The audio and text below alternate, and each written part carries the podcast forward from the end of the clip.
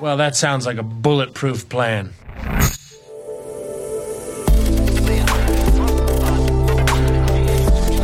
Startup Insider Daily. Bulletproof Organization. Perspektiven und Best Practices zum Aufbau gesunder Unternehmen. Guten Tag und herzlich willkommen beim Startup Insider Daily. Am Mikrofon ist Jana Kramer und ich begrüße euch herzlich zur Nachmittagsausgabe mit der Rubrik Bulletproof Organization. Wie funktionieren gesunde Organisationen und Unternehmertum? Diese Frage stelle ich mir in meinem Podcast The Bulletproof Organization. Jeden zweiten Montag werden wir verschiedene Sichtweisen von Investoren, Gründern und Mentoren zum Thema gesunder und erfolgreicher Unternehmensaufbau zusammenbringen. Wir liefern Insights über den facettenreichen Gründeralltag und Best Practices im Umgang mit persönlichen und organisatorischen Herausforderungen und Konflikten. Heute haben wir eine ganz besondere Folge von The Bulletproof Organization, denn es ist die aller, allerletzte Folge und das feiern wir nochmal mit direkt zwei Interviewpartnern. Heute darf ich herzlich begrüßen Alexander Giesecke und Nikolai Schork von The Simple Club. Und vielleicht kennt sie der ein oder andere von euch, denn die beiden machen YouTube-Videos und zwar im Nachhilfebereich. Sie haben damals äh, gestartet als ja, Schulkameraden und haben Erklärvideos für Mathe gemacht. Das Ganze haben sie ausgebaut über mehrere Fächer und begleiten jetzt tatsächlich Schüler und Schülerinnen von der fünften bis zur dreizehnten Klasse und haben bereits zwei Millionen Nutzer und Nutzerinnen monatlich auf ihren Kanal. Und das Ganze bauen sie jetzt von dem B2C-Bereich aus in den B2B-Bereich, wo sie nun Unternehmen unterstützen in der Ausbildung. Und dort haben sie auch sage und schreibe seit letztem Jahr 200 Unternehmenspartner. Sie arbeiten bereits mit der Deutschen Bahn zusammen, der Sparkasse, Brillux und der IHK. Ja, ein, ein sehr krasser Weg und den beschreiben sie uns gleich ein wenig. Und was das Besondere dabei ist, ist, dass sie tatsächlich gebootstrapped waren und sich jetzt trotz Profitabilität dazu entschieden haben, zu raisen und das äh, nicht nur von VC-Partnern, sondern auch vom Mittelstand. Es wird also sehr, sehr spannend. Wir sprechen hier über die Entscheidung und auch über das, was sich quasi von Bootstrapped zu VC finanziert verändert und äh, ich glaube, hier kann man sehr, sehr viel daraus mitnehmen, äh, wenn man gerade selbst vor der Entscheidung steht, VC-Geld anzunehmen. Die beiden dröseln das hier sehr, sehr gut auf und äh, geben doch den ein oder anderen echt wertvollen Tipp mit. Also hört hier sehr, sehr genau hin und genießt nochmal die allerletzte Folge von The Bulletproof Organization. Viel Spaß beim Zuhören. Startup Insider Daily. Bulletproof Organization. Hallo Alex, hi Nico, schön, dass ihr dabei seid. Hi, freut uns da zu sein. Hi. Ich freue mich ja, heute ist tatsächlich die finale Runde von ja dem Format Bulletproof Organization. Das heißt, es ist irgendwie eine Highlight-Folge und wir sprechen heute über eure Geschichte, wie ihr vom ja bootstrapped Unternehmen zu einem VC-finanzierten Unternehmen geworden seid. Bin sehr, sehr gespannt darauf. Ich habe tatsächlich für die letzte Folge auch noch eine kleine Neuheit eingebaut und zwar möchte ich euch am Anfang so zwei, drei Fragen stellen, die ihr einfach ganz kurz und knackig beantworten könnt. Und ein weiteres Highlight dieser Folge und was es auch noch nicht so im Bulletproof Podcast gab, zwei Gäste auf einmal. Also ich freue mich sehr. Es ist eine spannende Folge. Starten wir mit der ersten Frage. Seid ihr bereit? Äh, sehen wir gleich. sehr gut. Ich, ich starte einfach mal. Ihr seid eins der äh, ja am schnellst wachsenden äh, AdTech-Startups, habt ihr eben so im Vorgespräch gesagt. Erste Frage an euch. Was macht euch zu einem unschlagbaren Team? Oh, die Frage ist, kann ich beantworten. Wir sind beste Freunde seit der fünften Klasse und immer noch an erster Stelle Freunde und danach ist die Geschäftsbeziehung, würde ich sagen. Okay, aber spannend. Ob es da nicht auch manchmal zu Konflikten kommt. Vielleicht kommen wir gleich drauf. Ist wie eine Ehe, aber. Wie eine Ehe. okay. Ihr seid noch zusammen, ein gutes Zeichen. Zweite Frage. Was waren so eure drei größten Hebel äh, für den Erfolg von The Simple Club? Hm, ich glaube, ein Hebel war auf jeden Fall, dass wir von Anfang an super nah an unseren Nutzern und Usern dran waren. Schon von Anfang an, als wir damals auf YouTube gemacht haben, wir gehen wahrscheinlich gleich auf die Geschichte ein, haben uns damals vor die Kamera gesetzt und gesagt, hey, wir wollen das mit euch aufbauen. Und ich glaube, das war äh, ein extrem wichtiger Faktor. Die zwei anderen Hebel sind, glaube ich, um es schneller zu sagen, einmal, dass wir ähm, von Anfang an extrem groß gedacht haben, also echt eine große Vision hatten und dass wir uns, kann ich so sagen, auch echt einfach den Arsch aufgerissen haben und wirklich die letzten Jahre äh, Vollgas gegeben haben, um das aufzubauen. Ich glaube, das gehört zum Unternehmertum dazu.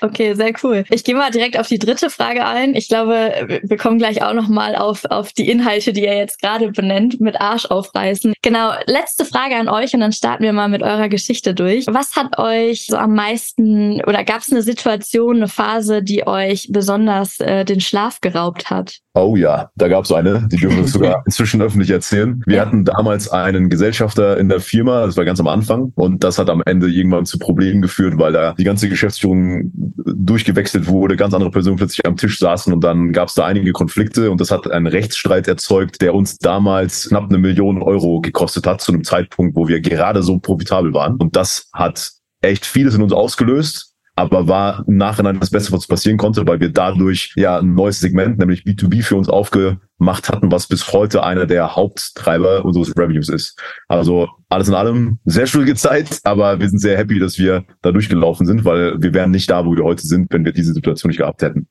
Oh, sehr spannend. Da bin ich unglaublich interessiert daran, wie ihr daran oder damit umgegangen seid. Auch nochmal. Kommen wir gleich zu.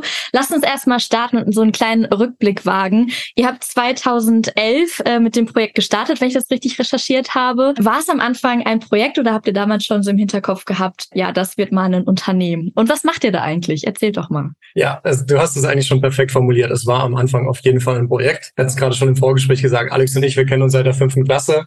Und 2011, da waren wir in der elften Klasse. Da haben wir also gesehen, dass YouTube damals in Deutschland immer größer wurde. Und gleichzeitig hatten wir halt gerade unser Abitur und haben gesehen, dass super viele unserer Mitschüler einfach Probleme in Mathe hatten. Und äh, so ein bisschen ähm, ja, haben wir einfach eins und eins zusammengezählt und damals gesagt, hey, lass mal die, die coolsten Erklärvideos für Mathe auf YouTube machen.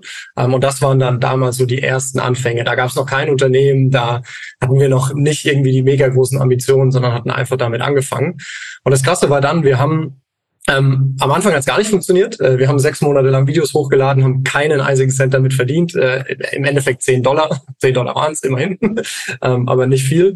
Und äh, haben dann aber mega, mega krasse Rückmeldungen bekommen. Also Leute, die uns geschrieben haben, hey, ich äh, verstehe wegen euch Mathe, hey, ich habe wegen euch eine Eins geschrieben, kann jetzt Medizin studieren, das war schon immer mein Traum.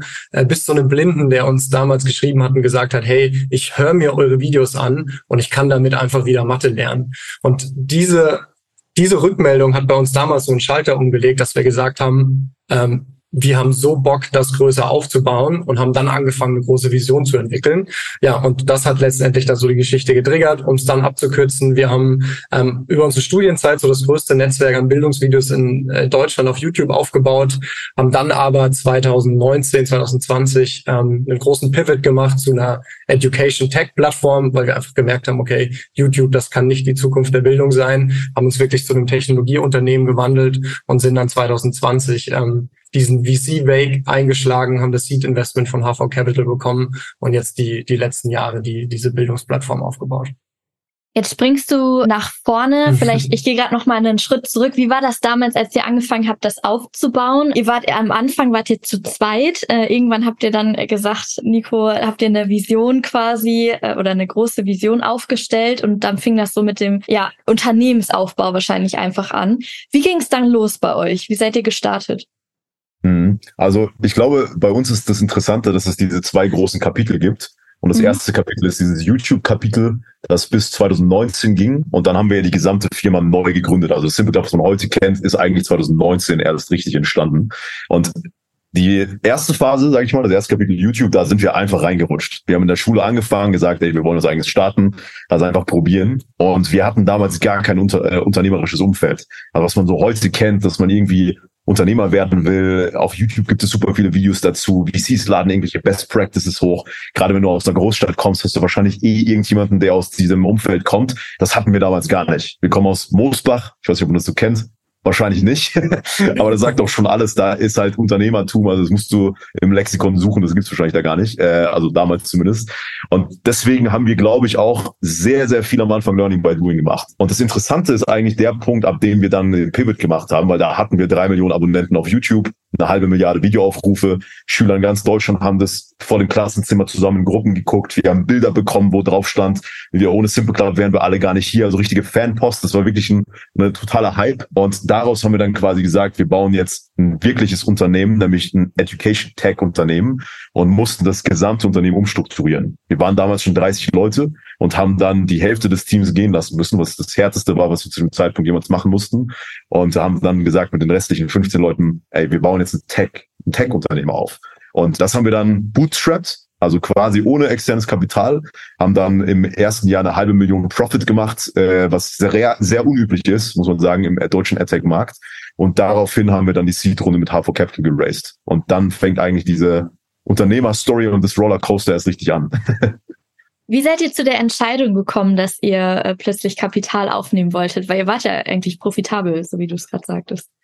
Ja, das war äh, tatsächlich ein extrem langer Entscheidungsprozess für uns. Ähm, wir waren bootstrapped, ähm, es hat alles funktioniert, wir sind gewachsen, ähm, aber wir haben irgendwann gemerkt, ähm, wir haben diese verdammt große Vision. Also mhm. äh, äh wir sagen, we educate the world. Und für uns ist klar, dass wir Simple Club in Deutschland groß aufbauen wollen, äh, in der Schule, in der Ausbildung, gibt noch zig andere Bereiche, aber das auch irgendwann auf die ganze Welt bringen.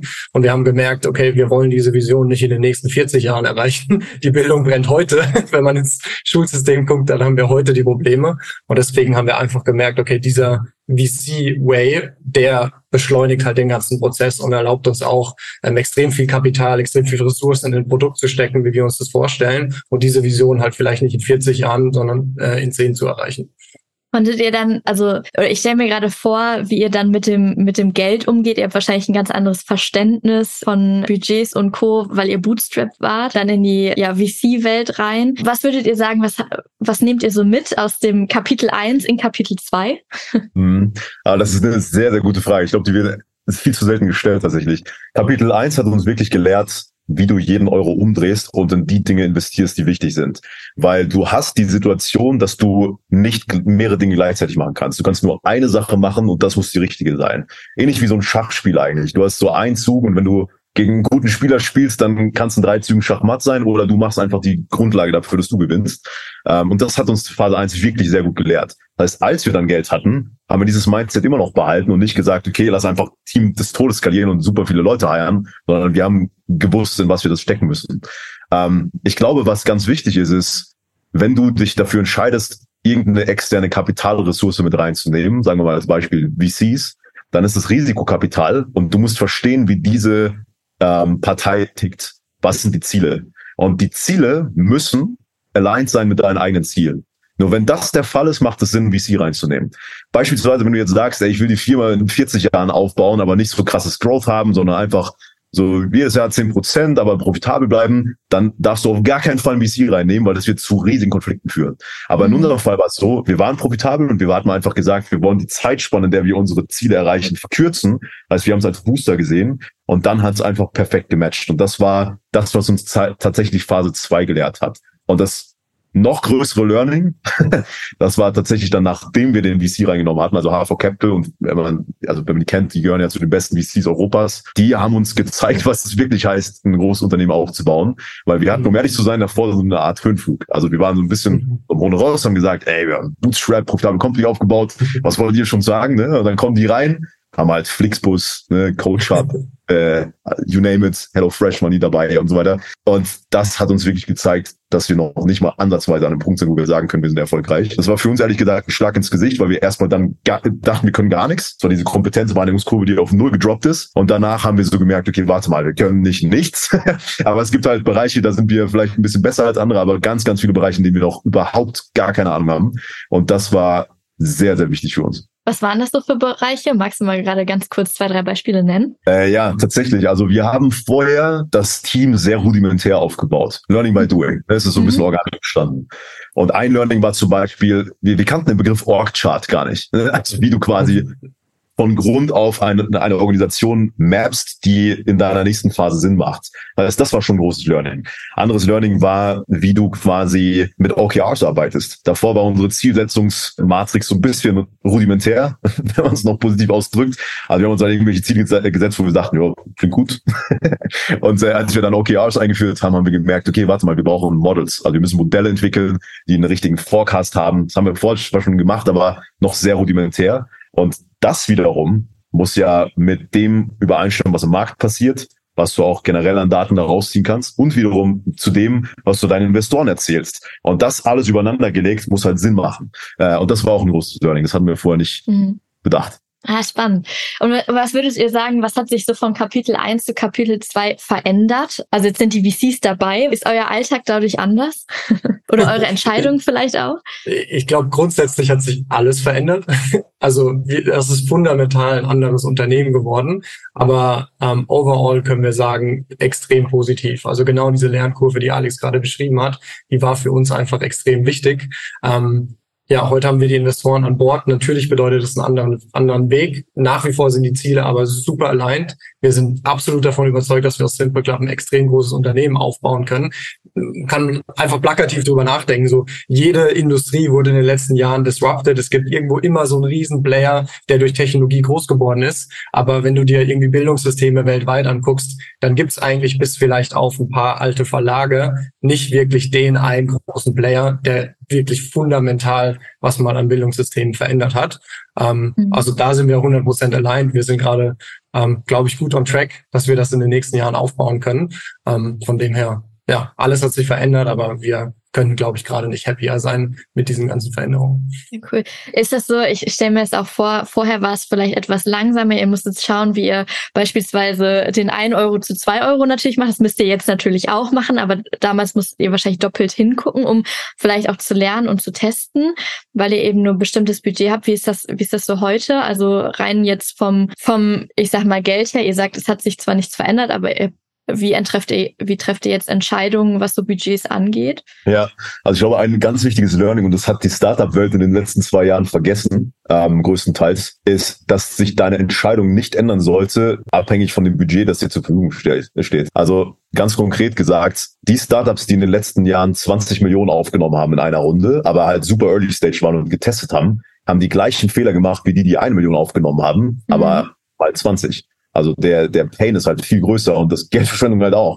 Das heißt, was man verstehen muss, ist, wenn du ein Startup aufbaust, hast du verschiedene Phasen. Die erste Phase ist überhaupt dein Product Market Fit zu finden. Und Product Market Fit ist so ein Buzzword. Dahinter steckt noch viel mehr. Dahinter steckt nämlich nicht nur dahinter, dass dein Produkt zum Markt passen muss, sondern auch dein Geschäftsmodell zu dem Produkt im Markt passen muss. Und obendrauf deine Channels, über die du skalierst, also egal ob das jetzt Facebook ist oder Instagram, LinkedIn, was auch immer, die Kosten dahinter müssen zu den anderen drei wiederum passen. Das nennt sich Four Fits Models, hat mal Brian Balfour ins Leben gerufen, soweit ich das weiß. Und das ist super interessant, weil wenn man das versteht, sieht man die erste Phase als riesige Iteration.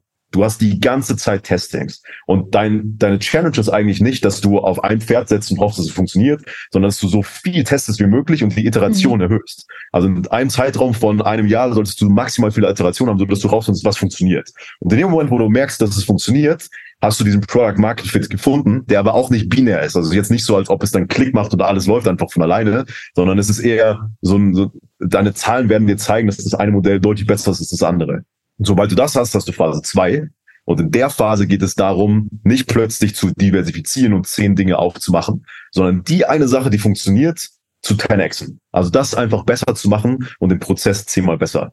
Und bei uns ist tatsächlich so, wenn man das auf Simple Club überträgt, wir haben halt angefangen im Schulbereich und haben erstmal eine Schülerplattform aufgebaut. Da war die große Iteration rauszufinden, wie ist das Geschäftsmodell. Und dann haben wir rausgefunden, die Kunden sind nicht die Schüler selbst, das sind die Nutzer, aber die Kunden sind die Eltern. Und das war, hat einige Jahre gedauert, bis wir das geknackt haben. Mhm.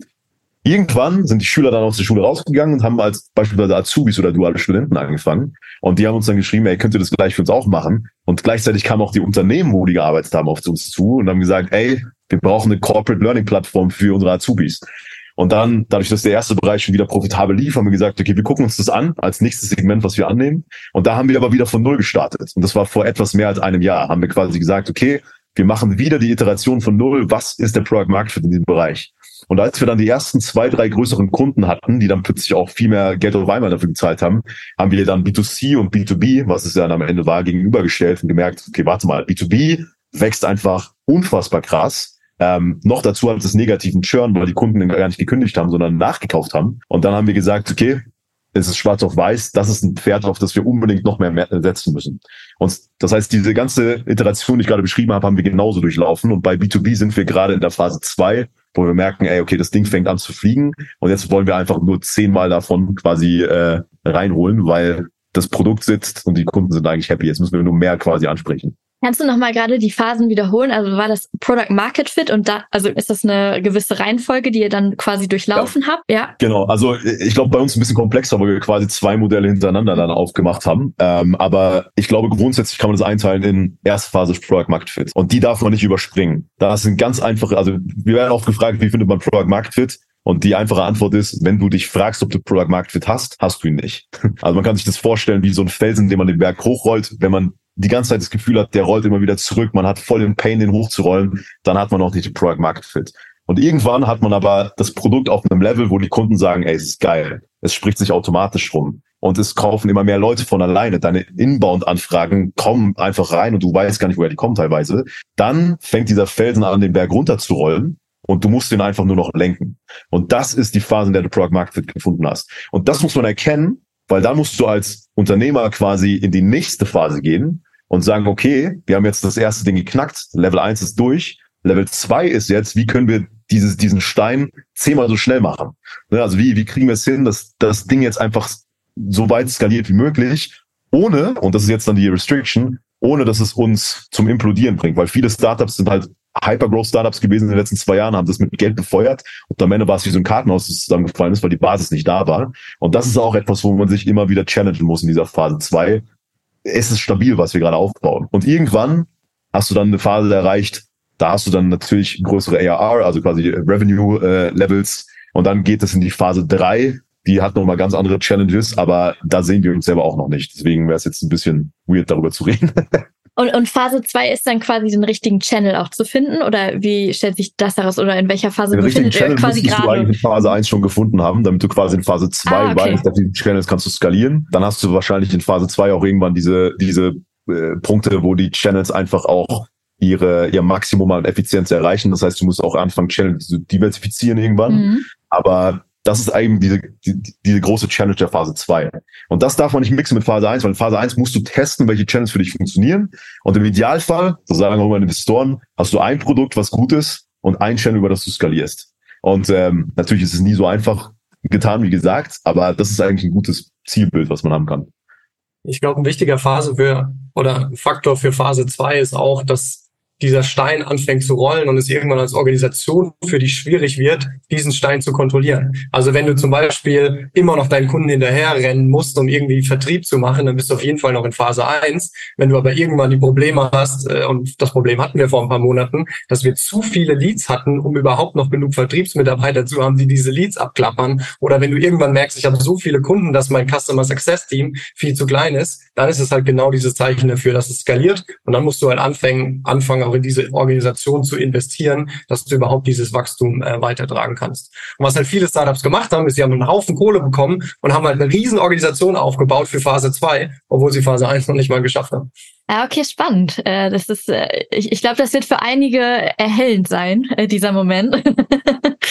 für uns wäre es auch gewesen. Das Problem ist, dass du es erst immer im Nachhinein weißt.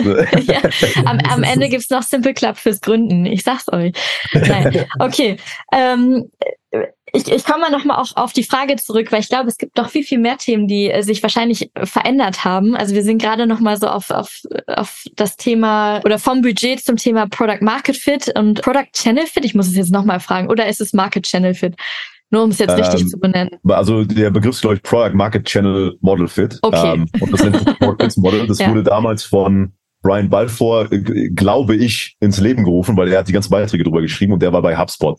Ich glaube, Chief ja. Revenue Officer oder sowas, oder Chief Growth Officer. Das ist aber sehr interessant. Also gibt's, kann man auch mal googeln, äh, ist auch for ja. free alles. Äh, und das hat uns extrem geholfen, muss ich sagen. Weil es wird immer nur von Product Market Fit gesprochen, aber das ist nicht die ganze Wahrheit. Vielleicht um auch ein kleines Beispiel zu geben, damit es noch mehr actionable ist mhm. für die mhm. Leute, die auch zuhören du hast am Anfang die Phase, wenn du ein Produkt hast und die ersten Kunden, es ist relativ easy, diese Kunden zu bekommen, weil das sind die Early Adopter. Ne? Und es wirkt dann so, als hättest du dein Product Market gefunden und das läuft jetzt einfach. Aber früher oder später wirst du an Zielgruppen gehen müssen, die dich vielleicht noch nicht so gut kennen und die das erste Mal davon hören, dass sie überhaupt dieses Problem haben. Das heißt, du musst da viel weiter ausholen, um denen überhaupt bewusst zu machen, dass es für dieses Problem Lösungen gibt und dass eine dieser Lösungen dein Unternehmen ist.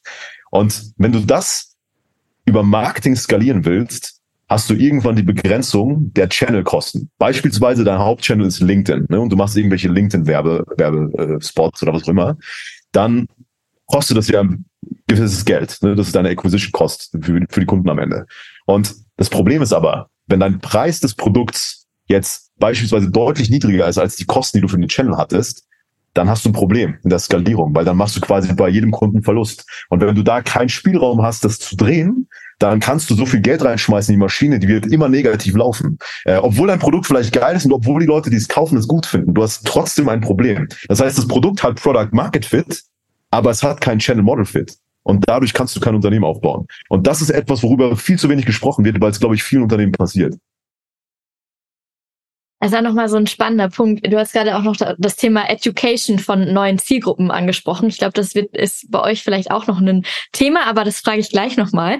Oder da gehen wir gleich nochmal drauf ein, äh, weil sich ja auch euer Kunde geändert hat, tatsächlich. Vielleicht nochmal ganz kurz, was sich ja auch verändert hat, und das habe ich jetzt schon mal so ein bisschen rausgehört, ist das ganze Thema, wie sich eure Organisation eigentlich entwickelt hat und wie ihr die letztendlich aufbaut. Ich habe eben eingangs schon gesagt, so eine Phase gehabt, wo ihr eigentlich von dem Kapitel 1 in Kapitel 2 gewechselt seid. Also also irgendwie von diesem YouTube-Kanal hin zu einem wirklich, zu einer Tech-Company, wo ihr auch unter, oder nicht, nicht Unternehmer, sondern Mitarbeitende ähm, kündigen musstet, also erstmal klein werden musstet, um dann zu wachsen. Nehmt mich doch mal in diese Phase mit. Einmal, wie kam es zu der Entscheidung, dass ihr Mitarbeitende, ja, ich sag mal, äh, kündigen musstet und wie seid ihr von da weitergegangen und auf knapp 100, 100 50 habe ich nachgelesen. Ihr habt eben im Vorgespräch gesagt 100. Wie viele seid ihr jetzt aktuell? Vorab. Ja, wir sind grob 100 gerade. Ja, ähm, ja. Wie seid ihr gewachsen? Erzählt mal von den Mitarbeitenden her. Genau, also vielleicht um die, um die Frage quasi damals dieser Umstrukturierung zu beantworten. Ähm, das hängt so ein bisschen mit dem Thema zusammen, was Alex ganz am Anfang kurz angeschnitten hatte. Wir hatten in den Anfangszeiten, in diesem Kapitel 1, hatten wir einen äh, großen Mitgesellschafter dabei, ist jetzt auch zu kompliziert zu erklären, hat sich einfach so historisch entwickelt. Ähm, und damals gab es einen extrem, extrem großen Konflikt, der letztendlich in einem äh, Rechtsstreit ausgeartet ist und in einem Vergleich, wo wir eben grob eine Million Euro äh, zahlen mussten. Und das war eine Phase, wo ganz offen äh, Alex und ich auch privat dafür bürgen mussten. Also was, was wir damals nicht unseren Eltern erzählt, erzählt haben, dass wir das gerade gemacht haben. Aber wir haben einfach gemerkt, okay, wir glauben so krass an Simple Club, dass wir damals diese Entscheidung getroffen haben. Und in dem Zuge mussten wir uns dann halt einfach einfach die Frage stellen, okay, wie können wir mit dem aktuellen Setup Simple Club jetzt aufbauen und auch irgendwie diese, diese Zahlung leisten und waren dann so ein bisschen so weit mit dem Rücken zur Wand, dass wir diese Umstrukturierung machen mussten, aber haben in dem Zuge dann auch den Switch gemacht, dass wir gesagt haben, okay, wir sind keine YouTube-Company, wir müssen wirklich eine, eine Technologie-Company aufbauen, um diese, diese Plattform zu machen. Das war dann so der Anfang. Das haben wir dann auch erstmal bis eben dann zur Finanzierungsrunde von HV Capital profitabel aufgebaut, gebootstrapped weit aufgebaut, haben auch diese Kohle bezahlt ähm, und waren in dem Schritt dann erstmal wieder unabhängig und hatten dann quasi diesen, diesen Neustart ähm, mit der Seed-Runde. Genau, und von da sind wir einfach organisch einfach weitergewachsen. Ich glaube, der größte Gamechanger für uns nach der Seed-Runde war, dass wir angefangen haben, ein sehr starkes VP und Head of Level bei Simple Club aufzubauen und wirklich gemerkt haben, okay, es funktioniert halt nicht. Als Gründer, du liebst halt alles, was du tust und du machst halt auch alles irgendwie gefühlt, aber du musst halt irgendwann diesen Schritt schaffen, dass du vom ich mache alles zum Unternehmer wirst und der ja, der Knackpunkt war wirklich diese VP und Head-of-Ebene, wo wir heute einfach sagen können, wir haben so ein geiles Leadership bei Simple Club. Die haben in den Bereichen, die sie gerade aufbauen, deutlich mehr Erfahrung. Und das hat dann die ganze Organisation auf ein komplett neues Level gehoben. Wonach habt ihr ja diese Position gesucht? Hattet ihr da irgendwie äh, schon ein gewisses Bild oder gewisse Personen auch im Blick oder hattet ihr da Hilfestellung? Hm. Also ich glaube, das ist vielleicht auch ein guter, gutes Learning, das wir hatten. Wir würden niemals nach Personen einstellen, sondern erstmal nach Rollen. und dann ergeben sich dadurch Jobanforderungen und dann die Person und dann stellst du irgendwann die Person ein, aber niemals opportunistisch sagen, ey, ich feiere die Person, die wird voll in meinem Unternehmen Sinn machen, ohne darüber nachgedacht zu haben, ob du diese Rolle wirklich brauchst. Äh, wir haben, glaube ich, den Fehler nicht wirklich so gemacht, vielleicht einmal am Anfang, da hatten wir dann so einen Case, aber das ist schon ewig her, aber ich glaube, viele Unternehmen machen diesen Fehler, äh, weil sie einfach nicht dieses Learning hatten und da hat uns tatsächlich dieser VC-Weg äh, geholfen, weil da gibt's ganz klare Strukturen. Ne? Du brauchst eine Target, Target Org Charts nennt sich das, also quasi äh, dein, dein Zielbild einer, einer Unternehmensstruktur, die muss für die nächste Phase deines Unternehmens Sinn machen. Dann priorisierst du die gegeneinander, überlegst, welche Kosten das sind, guckst dir auch natürlich Analysen an, was die Gehälter angeht im Markt, sodass du abschätzen kannst, was da auf dich zukommt. Und dann machst du die Jobausschreibung und baust dann einen Hiring-Prozess. Und für uns war das auch ein großes Learning, dass wir nicht einfach sagen, ja, wir callen mit random Leuten und gucken dann, wer der Beste ist oder die Beste, sondern wir haben uns dann auch eine sehr erfahrene Recruiterin reingeholt, damals als Freelancerin, ähm, die uns aus einem sehr langen Prozess der VP People von unserem VC, Grüße gehen raus an Anna. Das war ein richtig cooler Prozess. Die hat nämlich auf LinkedIn irgendwie ausgeschrieben, hey, wir brauchen eine Recruiterin oder Recruiter. Dann gab es irgendwie 50 Bewerbungen. Mit den Top 3 hat sie dann gecallt und mit der Top 1 hatte ich dann einen Call. Und die haben wir dann genommen. Und das war das Beste, was wir jemals machen konnten. Weil die hat nicht nur am Anfang mit den Leuten telefoniert, sondern uns einen kompletten Hiring-Prozess auch mit einem Tool aufgesetzt, wie wir quasi dann Scorecards erstellen können, nachdem wir die Leute bewerben. Und das war ein riesiger Gamechanger, weil davor haben wir das gar nicht gemacht. Und seitdem wir das gemacht haben, haben wir gemerkt, dass das Level der Leute, die wir auch in die Firma kommen, deutlich höher ist, weil die natürlich super viele Instanzen durchlaufen müssen. Und dann muss man aber auch unterscheiden, gerade bei den Leadership-Rollen, also VP und Head of, haben wir teilweise zusätzlich mit Executive Hiring Firms gearbeitet, die uns dann entweder beraten haben oder die den Prozess selber gemacht haben. Gerade auch bei VP Engineering beispielsweise hatten wir das bei der VP People äh, auch. Da gibt's dann Agenturen, die sich darauf spezialisiert haben, gerade diese super seniorigen Personen irgendwie zu finden. Und das Geld würden wir wieder in die Hand nehmen. Da mhm. kommt es natürlich auf die Agentur selber an, aber das hat sich krass gelohnt. Weil man muss auch wissen, das wussten wir damals auch nicht, die haben oft ein Netzwerk an Personen, die dann in den verschiedenen Startups über Jahrzehnte durchrotieren. Die starten dann irgendwann auf einer Teamlead-Rolle, werden dann zum Head-Off, werden dann zum VP, werden dann zu C-Level und so weiter. Und die kennen die halt schon. Ne? Und dadurch ist der Prozess, diese Leute zu finden, deutlich schneller. Aber das Level des Netzwerks auch richtig krass, weil die sehr, sehr stark drauf gucken, dass es hochqualitativ bleibt. Wie schafft ihr es dann, eure Kultur aufrechtzuerhalten? Das ist eh nochmal vielleicht auch eine viel größere Frage, weil mit der Führungskraft, die ihr reinholt, etabliert ihr ja auch ein Stückchen Kultur, beziehungsweise durch eine neue Person, die bringt natürlich auch wieder neue Werte vielleicht auch mit, hoffentlich auch die gleichen. Wobei die Frage gebe ich gerne an euch ab. Also wie ähm, schafft ihr es, eure Kultur zu gestalten, vielleicht auch aufrechtzuerhalten? Ihr könnt ja mal so ein bisschen Einblick geben. Hat sich die großartig verändert?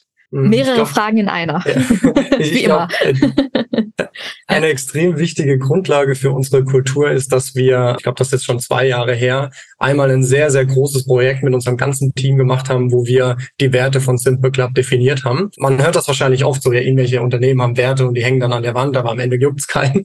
Äh, wir haben mal wirklich diesen Prozess so krass gemacht, dass wir das ganze Team mitgenommen haben, um an einen Punkt zu kommen, wo das komplette Team auf die Werte geguckt hat und gesagt hat, ja, damit identifiziere ich mich.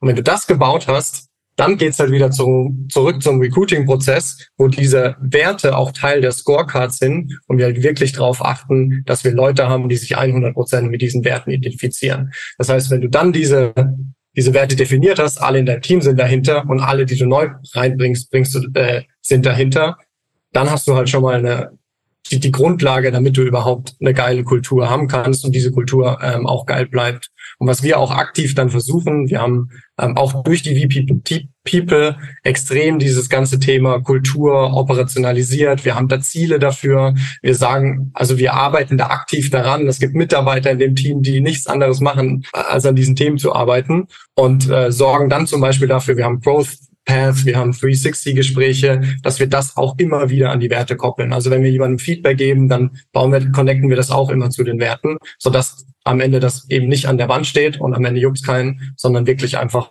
ja, jeden Tag geatmet und gelebt wird. Ja, Ich glaube, das ist für uns gerade der Gamechanger. Und dann kannst du natürlich on top, hast du natürlich on top irgendwie die gemeinsame Vision, die by the way auch Teil der Werte ist, dass da alle dahinter stehen. Das treibt natürlich alle an. Und dann hast du halt viel so Themen wie, ähm, wie sorge ich dafür, dass sich die Leute treffen. Wir haben zum Beispiel Get Together Budget als Remote Company. Wir haben diese Team-Events, ähm, über die wir kurz gesprochen hatten, wo wir einmal im Jahr alle Leute zusammenbringen. Aber ich glaube, das ist alles nur so das on top, worüber auch oft geredet wird. Aber wenn du diese Grundlage der Werte nicht hast, die wirklich alle leben, ähm, dann bringt es auch nichts, wenn du einmal im Jahr ein Team-Event einfach so on top machst. Ja, spannend. Das heißt, ihr arbeitet 100% remote. Habt ihr das schon immer so gemacht? Äh, witzigerweise hatten wir das angefangen full remote, weil Nico und ich haben an unterschiedlichen Orten studiert. Nico in München, ich in Karlsruhe. Und äh, dann haben wir tatsächlich, weil uns wieder gesagt hat, ihr müsst in Berlin sein als Startup, haben wir in Berlin Leute eingestellt, aber es waren selber nicht in Berlin. Und dann irgendwann haben wir so gemerkt, okay, warte mal, wenn wir da Leute einstellen im Office, wäre es vielleicht ganz clever, wenn wir auch da sind. Und dann haben wir ein Jahr lang ein Office dort gehabt, ein Ticken länger vielleicht sogar, weiß gar nicht, da hatten wir auch beide in der WG gewohnt. Das war das Jahr, wo wir, ich glaube, maximal sieben Meter Abstand zueinander hatten über den gesamten Tag, weil wir morgens aufgestanden, ins Fitness zusammengegangen, wir haben zusammen gegessen, wir waren zusammen in der Arbeit, äh, wir haben zusammen gechillt, also es war wirklich wie eine Ehe. wir hatten aber getrennte Zimmer, vielleicht auch ein wichtiges Detail. äh, aber war echt eine interessante Phase, weil da haben wir echt auch diesen Workflow gehabt von stehen morgens um 4.30 Uhr auf, gehen abends um 9 ins Bett, haben das wirklich ein Jahr strikt durchgezogen. Müssen aber auch sagen, dass es jetzt nicht unbedingt das Jahr mit dem besten Lifestyle war, also war schon auch ein sehr arbeitsintensives Jahr. Aber ja, also wir sind dann danach gerade auch, weil wir gesehen haben, wie viel Zeit wir verlieren, in Berlin von A nach B zu fahren, haben wir uns dann entschieden, okay, warte mal, wir haben es jetzt ausprobiert mit Remote, äh, mit Office, lass jetzt entscheiden, wir probieren es komplett remote. Dann sind wir wieder an unterschiedliche Orte ähm, und haben unser Team auch komplett remote gebaut und dann auf jetzt über 100 Leute skaliert und es hat halt sehr gut funktioniert. Wir haben auch sehr oft reflektiert, warum. Mhm. Wir glauben, dass es daran lag, dass wir von Grund auf die Prozesse remote gebaut haben und nicht irgendwann den Switch hatten von 100 Leuten, die im Office waren, okay, jetzt zu sagen, wir gehen remote. Ich glaube, das ist eine ganz andere Challenge auch für große Unternehmen, die remote machen wollen. Und wir haben auch kein Hybridmodell, was in sich auch nochmal mehr Challenges birgt. Nicht unbedingt, also wir halt sehen das nicht wertend, das kann auch geil funktionieren, aber ist, wir finden es fast einfacher zu sagen, wir sind komplett remote und alle Prozesse sind darauf ausgelegt. Und für uns funktioniert das wirklich sehr, sehr gut. Das heißt, ihr habt äh, auch keine, ich sag mal, Büros irgendwo, wo Mitarbeitende hingehen können, um zu arbeiten, sondern es ist komplett remote. Das ist äh, super cool. Genau, ja. ja. Also wir haben ganz Verein, wir haben zum Beispiel einen, äh, unser Head of Growth sitzt in Südkorea inzwischen. auch eine persönliche Entscheidung, er hat einfach Bock drauf gehabt. Er kommt eigentlich aus Portugal. Auch sehr interessante Story. Und der äh, arbeitet, glaube ich, öfter aus WeWork oder aus äh, irgendwelchen Coworking Spaces, aber sonst haben wir das relativ flexibel geschaltet. geschaltet. Also wenn uns jetzt jemand sagt, ey, ich habe unbedingt Bock, irgendwie im Coworking Space zu sein, dann reden wir einfach miteinander finden eine Lösung. Äh, ich glaube, das Interessante ist halt, dass wir im Hiring sehr, sehr stark darauf achten, ob Leute in der Lage sind, remote zu arbeiten. Weil gerade von eher konservativen Leuten, die vielleicht aus dem Corporate kommen, die sagen uns immer, oh mein Gott, ja, remote, das funktioniert nicht. Wir haben es ausprobiert, haben die Leute nach Hause geschickt und dann haben die gar nicht mehr gearbeitet und so. Und wir so, ja, no shit, Sherlock, wenn es halt vier Generationen sind, die ihr ganzes Leben lang im Office gearbeitet haben und die jetzt vielleicht auch nicht den größten Drive haben und du schickst sie nach Hause, natürlich arbeiten die da nicht 100 Prozent der Zeit. Und wir achten da sehr stark drauf, dass wir die richtigen Leute auswählen. Wenn uns beispielsweise im Hiring schon jemand sagt, ja, ich habe den Job gesehen auf einer Remote-Plattform, fand ich cool, weil er remote ist und ich suche eine Remote-Stelle, dann fliegt die Person eigentlich immer raus, weil wenn uns jemand das als Antwort darauf gibt, warum er joinen will, dann ist es einfach falsch. Also mhm. ja, ja, ja, erstmal ist ja erst äh, im ersten Moment etwas kontraintuitiv, weil die Person danach sucht, aber verständlich, ne? Ja. Wenn das der Hauptgrund ist, ne? Also klar, ja. wenn die Person remote arbeiten will, aber dann halt vorher sich auch bewiesen hat zu sagen, ey, ich habe Bock auf das Thema, ich kann auch was und man sieht das und dann sagt, ich will eine Remote-Stelle, andere Story, ne? Aber ich meine jetzt quasi als erste Message zu sagen, ey, ich find's voll geil, weil ich remote arbeiten will, ich kenne euch aber nicht, das ist halt nicht gut. Und dann bringt ihr aber, ich sag mal so, Möglichkeiten, wo trotzdem das Team nochmal zusammenkommt. Wollt ihr darüber ganz kurz nochmal erzählen, wie macht ihr das? Also ja, wie schafft man es dann, ein Teamgefühl auch aufzubauen?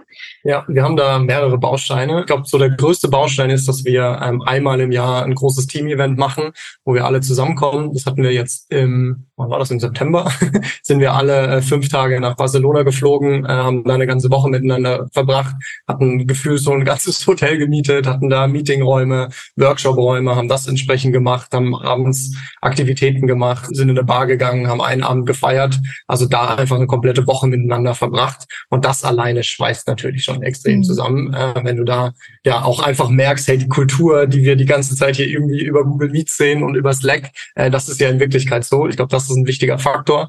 Äh, wir haben zusätzlich jedes Quartal auch Get-Together-Budgets, die wir einfach an die Teams geben, wo sich jeder selber organisieren kann. Da entstehen auch extrem coole Dynamiken. Wir hatten im Sommer einen Teil vom Team, ich glaube, es waren 15 Leute, die haben sich eine Finca auf Mallorca mit dem Budget gemietet und einfach eine Woche lang von da gearbeitet. Das heißt, da entstehen coole Dynamiken. Ja, und dann versuchen wir einfach auch generell so den Austausch zu fördern. Wir haben jetzt seit paar Quartalen so Coffee-Chats, wo man einfach so random über ein Slackboard mit jemandem connected wird und dann einfach mal eine halbe Stunde spricht, so dass man einfach ja kontinuierlich diesen, diesen Austausch untereinander hat. Okay, spannend. Ich komme wieder zurück auf meine Eingangsfrage und gehe auf das nächste Thema ein, nämlich all, auf euch als Gründer selbst. Wie musstet ihr euch denn weiterentwickeln vom Kapitel 1 zu Kapitel 2? Also wie seid ihr gewachsen? Was habt ihr persönlich auch mitgenommen? Ja, also äh, man muss auch sagen, es gibt ja noch dieses Kapitel 3, wenn man es so framen will, äh, wo wir dann quasi unser B2B-Business aufgebaut haben. Ja. Und das war fast noch eine, eine größere Challenge, sich da zu ändern. Aber um die Frage zu beantworten, das von 1 auf 2 würde ich sagen, das größte Learning war zu verstehen, dass wir ein echtes Venture aufbauen und das hat bestimmte Regeln. Also in der Hinsicht, dass wenn du die erfolgreichsten Companies der Welt anschaust und überlegst, wie die groß geworden sind, ergeben sich Muster. Genau diese Muster gibt es aber auch bei Companies, die nicht erfolgreich geworden sind. Und das ist, ist wichtig in unserer Rolle zu wissen, dass wir die Verantwortung haben, das zu verstehen. Also wir müssen uns angucken, was die erfolgreich von den nicht erfolgreich unterscheidet und wir müssen das einführen bei uns. Das war ein riesiges Learning. Auch das Learning, dass sich unsere Rolle als Geschäftsführer durchgehend ändert. Also gerade Phase Product Market Fit zu Skalierungsphase ist schon eine große Änderung, aber in diesen Phasen selber gibt es auch viele Änderungen, äh, die man auch gar nicht so äh, klar voneinander abgrenzen kann. Das hängt auch ein bisschen am Unternehmen selbst. Aber eins ist zum Beispiel, wie Nico vorhin gesagt hat, du fängst an als jemand, der am besten Bescheid weiß über alle Bereiche und musst dann switchen zu, du weißt eigentlich in den einzelnen Bereichen am wenigsten Bescheid weil wenn du das nicht tust, dann hast du falsch eingestellt. Wir haben das gemerkt, weil die erste seniorige Person, die wir eingestellt haben, war damals unser Head of Growth, glaube ich. Und danach haben wir halt sehr viele Leute reingeholt, die ja auch schon einen anderen Background hatten. Und das war quasi eine Person, die an mich reportet hat. Ich kann aus eigener Perspektive sagen, es war sehr viel unangenehme Gespräche, weil ich immer wieder da saß und gemerkt habe, ich habe keinen Plan davon, was er sagt. Also es war wirklich krass. Noch dazu war das einer der ersten Gründe, warum wir die Unternehmenssprache auf Englisch umgestellt haben. Und er konnte auch noch besser Englisch als ich. Das heißt, wenn wir Diskussionen hatten, habe ich geredet wie ein Kleinkind und der hat mich einfach fertig gemacht. Äh, nicht immer nur, weil es bessere Argumente waren, sondern einfach, weil ich nicht gut genug kommunizieren konnte. Und das war auch ein Learning. Ne? Wie kriegst du es hin, eine Firma zu führen, wo es Leute gibt in den einzelnen Bereichen, die besser sind? Und da ist aber der Switch. Deine Rolle ist nicht darüber Bescheid zu wissen, was jeder besser machen kann, sondern die richtigen Leute reinzuholen und dafür zu sorgen, dass die sehr seamless miteinander und autonom miteinander arbeiten können. Das ist auch der große Unterschied zu einem Corporate. Wenn du ein Startup hast, musst du Strukturen bauen, die extrem von alleine bauen, weil du gar nicht die Zeit haben kannst, überall reinzugehen. Also Micromanagement ist der Tod jedes Startups. Du darfst es einfach nicht machen. Auf der anderen Seite in größeren Unternehmen geht es dann vielmehr darum, dass Prozesse auch optimiert werden. Und also es sind einfach komplett konträre Regeln teilweise. Und das muss man auch verstehen. Und um die zweite Phase dann quasi auf die dritte zu überleiten, wir haben ja ein B2C-Business aufgebaut und dann gesagt, okay, das läuft von alleine, ist jetzt auch profitabel. Wir müssen jetzt ein B2B-Business aufbauen. Und das war auch ein krasser Change, weil das hat wiederum andere Regeln. Und da musst du aber auch realisieren als, als Founder, du musst wieder auf Punkt Null zurückgehen. Du musst checken, dass du nichts weißt und wirklich anfangen, als hättest du gerade die Firma neu gegründet. Und ich weiß auch, wie wir damals das Gespräch zu zweit hatten und überlegt haben, wir haben auch unsere VCs gefragt, ihr schickt uns alle möglichen Bücher, die ihr habt. Wir wollen so tun, als könnten wir gar nichts. Und im B2B war das am Anfang auch so. Und dann haben wir wirklich geguckt, dass wir von Ground Up das lernen. Und da, glaube ich, ist es auch wichtig, humble genug zu sein in der Hinsicht zu sagen, ey, ich muss eigentlich sowohl aus der Product-Sicht als auch aus der Sales-Sicht mit den Kunden direkt im Gespräch sein. Ich muss verstehen, was deren Need ist und nicht denken, ey, nur weil wir jetzt 100 Leute haben, haben wir da Leute für. Am Anfang mussten wir wirklich sehr, sehr tief wieder reingehen und eigentlich so anfangen, als wären wir zu zweit. Und das haben wir auch gemacht in beiden Richtungen. Du hattest ja auch eben mal so ein Kartenhaus beschrieben, was gerade durch VC-Geld auch nochmal beschleunigt werden kann, ineinander reinzufallen, ohne wirklich eine gesunde Basis aufzubauen. Wie stellt ihr sicher, dass es bei euch kein Kartenhaus ist, sondern ein gesundes Fundament? Ja, das ist eine verdammt gute Frage, weil natürlich, wenn du den VC-Weg gehst, dann ist ja natürlich auch die Expectation, dass du das Geld, was du aufnimmst, irgendwo auch investierst und damit quasi auch kalkuliert in das Risiko reingehst ähm, und auch kalkuliert ähm, weg von einer Profitabilität erstmal gehen musst, weil alles andere macht ja keinen Sinn. Du musst das Geld ja irgendwie verwenden. Ich glaube, der Knackpunkt ist da wirklich, dieses Risiko extrem kalkuliert zu machen und im Zweifel sogar nicht zu viel Geld am Anfang aufzunehmen. Das war damals eigentlich schon bei der Seed-Runde von uns so und da muss ich auch echt sagen, unser Partner von äh, HV Capital, Felix, Grüße gehen raus, hat uns damals auch, auch echt stark gepusht. Ähm, unsere Seed-Runde waren zwei Millionen und wir sind da halt, ja, wir haben profitable Company, wir gehen da rein, machen direkt zehn Millionen Runde. ähm, ist, mit so einem Mindset sind wir reingegangen und hat uns irgendwann bei einem Spaziergang, ich glaube, das war im englischen Garten in München, hat uns damals gesagt, hey Jungs, jetzt mal ganz ehrlich, wenn ich euch jetzt 10 Millionen gebe, wüsstet ihr überhaupt, was ihr damit machen sollt? Dann haben wir angefangen, darüber nachzudenken, ja, fuck, was, ja, stimmt. Wir, wir wissen gar nicht heute, was wir mit 10 Millionen machen können. Wir würden es auf jeden Fall einfach nur unnötig verbrennen. Also ich glaube, das ist der Knackpunkt, wirklich zu überlegen, mhm. was wie kann ich das Geld wirklich effizient einsetzen, bevor ich überhaupt ins Fundraising gehe. Ich muss mich nicht dran orientieren, nur weil irgendjemand mal gesagt hat, es ist Seed, Series A und dann Series B und deswegen muss das irgendwie 5 Millionen, 10 Millionen, 50 Millionen sein. Das ist ja kein naturgegebenes Gesetz. Das muss einfach zu deiner jetzigen Situation passen. Und wenn ich das Geld dann hab, dass ich dann halt auch, ähm, und da haben wir auch ein extrem gutes Setup mit unserem VP Finance, wirklich ein sauberes, solides Modell entwickelt, was nicht irgendwie nur Excel-Gespiele ist, wo, wenn ich mir dann in die Augen gucke, vielleicht doch merke, ist eigentlich nur eine Formel hier, sondern wo ich wirklich mir auch tief in die Augen gucken kann und sagen kann, so macht das Sinn, so ist das wirklich effizient eingesetzt und es ist wirklich ein kalkuliertes Risiko, was wir eingehen. Ja, das heißt, da nochmal sozusagen der Hinweis von dir, wirklich darauf zu achten, was macht oder was stellt man dann mit dem Geld an, äh, ohne, ich sag mal, erstmal naiv eine Geldsumme aufzunehmen und es dann zu verbrennen. Okay. Ja, vielleicht, ich ja, glaube auch, ja, äh, vielleicht um das zu ergänzen, das Problem der letzten zwei, drei Jahre im VC-Game war, und VC-Game klingt immer so, als ob man die VCs dafür in der Schuld sieht, was wir glauben, sehr naiv ist. Also wenn du die Schuld auf den VC schiebst, dann hast du nicht verstanden, was es heißt, ein Startup aufzubauen. Am Ende ist es komplett deine Verantwortung. Wenn du verkackst, hast du als Gründer versaut. Das ist deine Schuld so. Und da muss man, glaube ich, äh, auch hart genug sein in der Hinsicht. Aber wenn man jetzt über VC-Geld nachdenkt, ich glaube, viele haben einfach diese großen Runden gesehen in den Zeitungsartikeln und in irgendwelchen Filmen und dann war es klar, okay, Benchmark für Seed-Runde ist so und so viel Euro, dann muss Series A so groß sein und Series B so groß, weil es irgendwie alle so gemacht haben. Und es mhm. klingt so dumm naiv, aber tatsächlich ist das ein Bias, den du selbst entwickelst als Gründer. Wenn du halt siehst, okay, vier, fünf Startups in deinem Umfeld raisen eine Series B in der und der Größe, dann glaubst du halt auch, dass eine Series B so groß sein muss. Und natürlich gibt es auch für die Begriffe selber Dinge, die du dafür erreicht haben musst als Startup, so bestimmte Größen, die dann Sinn machen als Investment. Aber es heißt nicht, dass es für jede Company, die jeder Stage Sinn macht, dann eine Series B über 20, 30 Millionen aufzunehmen oder noch mehr. Und als wir das erkannt haben, haben wir gemerkt, okay, wir müssen eigentlich wieder wirtschaftlich arbeiten und sagen, wir bauen einen ganz klaren Case, für den wir Geld brauchen. Weil ein Investment ist quasi ein Boost. Also du steckst es irgendwo rein und dann hast du irgendwann einen Return daraus. Ganz einfach. So wie im Privaten ja auch, äh, wenn du irgendwo Geld anlegst. Und da ist es wichtig zu verstehen, dass du den Case zuerst bauen musst, bevor du überlegst, wie viel Geld du brauchst. Und nicht überlegst, wie viel Geld du brauchst und dann einen Case darauf baust. Mm. Ja, Weil wenn du ja. das umgekehrt machst, dann kommst du immer in die Situation, dass du Geld verbrennst. Äh, danke da auch nochmal für den Einblick und auch nochmal die Ergänzung. Ich würde zur abschließenden Frage kommen, die ich euch, euch beiden gerne stellen möchte. Wie reflektiert ihr die Entscheidung, dass ihr ja von Bootstrap zu VC finanziert gekommen seid oder geworden seid? Vielleicht das ist das bessere Wort. Wie reflektiert ihr das? Vielleicht jeder eine kurze Antwort zum Absch Abschluss. Ich glaube, es war eine der besten Entscheidungen, die wir damals machen konnten, weil es uns an der richtigen Stelle beschleunigt hat, äh, auch Richtung diese Vision. Ich glaube, das gilt nach wie vor und wir sind absolut davon überzeugt nach wie vor, dass wir dieses Riesenunternehmen aufbauen können und dass es auch mehr als überfällig ist, dass es sowas auf der Welt gibt. Und der zweite Faktor ist, es war für uns die größte Lernkurve, die wir jemals mitnehmen konnten. Wir haben auch durch die VCs so ein krasses Netzwerk bekommen an anderen Foundern, die jetzt teilweise Angels sind. Und alleine das für dein persönliches Wachstum mitzunehmen, ist unglaublich viel wert. Und ich glaube, das ist ein das ist so das Investment in einen selbst, was wir halt, egal was wir irgendwann in Zukunft mal machen, niemals verlieren werden. Hm.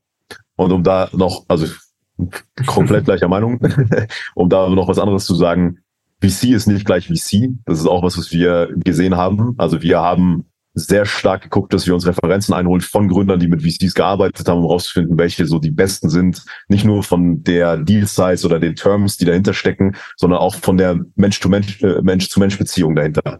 Also wenn du jetzt einen VC hast, der dich die ganze Zeit unter Druck setzt und einfach nur ein Ziel will, Topline Growth und schnell Exit und du willst eigentlich was ganz anderes, dann ist es die schlimmste Situation, in der du sein kannst, weil du einmal mit deinem Gesellschaftsvertrag, ähm, Gesellschaftsvertrag dann Rechte abgegeben hast die du vorher hattest und auf der anderen Seite aber plötzlich jemand an Bord hast, der was anderes will als du. In deinem Baby eigentlich. Also das ist wirklich weird.